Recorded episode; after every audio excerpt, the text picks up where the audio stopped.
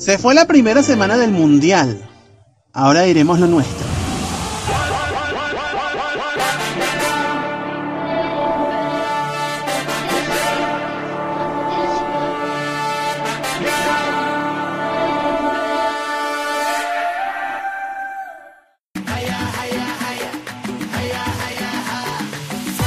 En Rusia 2018 habíamos dicho que el pastelerismo en torno al antiguo Mancha, Alemania, daba pena.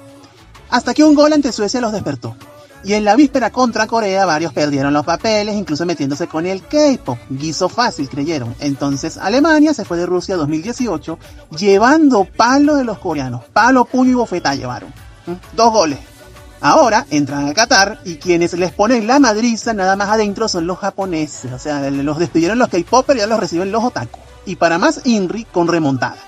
Mientras los coreanos le sacaron un empate de oro a Uruguay y por odioso que les suene, tienen chance de segunda ronda. O sea, recordé leer por ahí que las fanáticas de Corea en el mundo estaban locas por un jugador y las chicas de Corea estaban locas, estaban enamoradas del entrenador de Uruguay. Bueno, eso es otro cuento.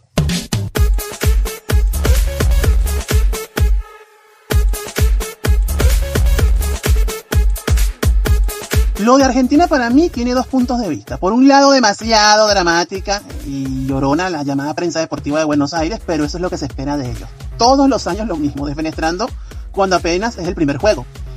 Y por otro lado, bien ridículos que se ven aquí ciertas personas con sus burlitas y troleo barato, que si Argentina, que si no sirve, que si dónde está Messi, etc. Bueno, peores los mexicanos con eso de las Malvinas. ¿Cómo se les ocurre? eh? Por cierto, antes de grabar esto, Argentina le ganó a México. Me acuerdo que en California y Texas también se habla inglés.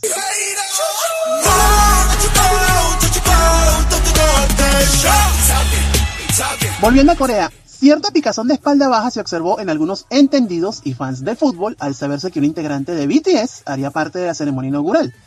Salieron con que si quién es ese tipo, otra vez ignorando lo conocido que es BTS, o la bagatela esa de llamarlo afeminado. Jungkook cantó una de las canciones del mundial y los organizadores de Qatar lo incluyeron en la ceremonia de inicio. No son pendejos, claro que no. Sabían que Jungkook tendría a las ARMY detrás y el impacto en redes sociales sería importante. Tal cual sucedió. Hasta Fahad, el árabe que lo acompañó, tuvo su momento de fama junto a él. Después de cantar en Qatar, ahora lo quieren liar con la retaila de cosas criticables que rodean este mundial, que si los obreros de los estadios, que si los derechos humanos, que si cómo es posible que apoyara eso. Ni Army ni él se complican. Saquen a Jungkook de ese lío.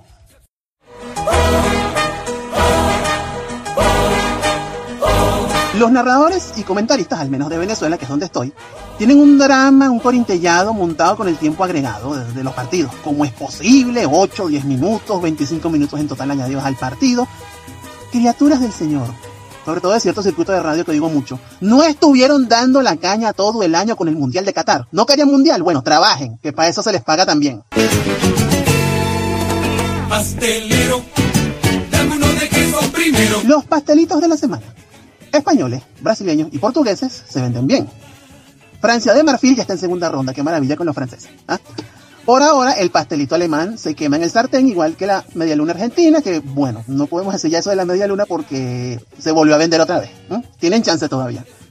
A los iraníes ya los daban por eliminados, desahuciados, muertos, con la goleada de los ingleses, y resulta que le ganaron tremendo partido a Sinru. Tremendo juego fue este de Irán contra Gales. Un digno rival Gales, pero los iraníes de verdad le echaron pierna.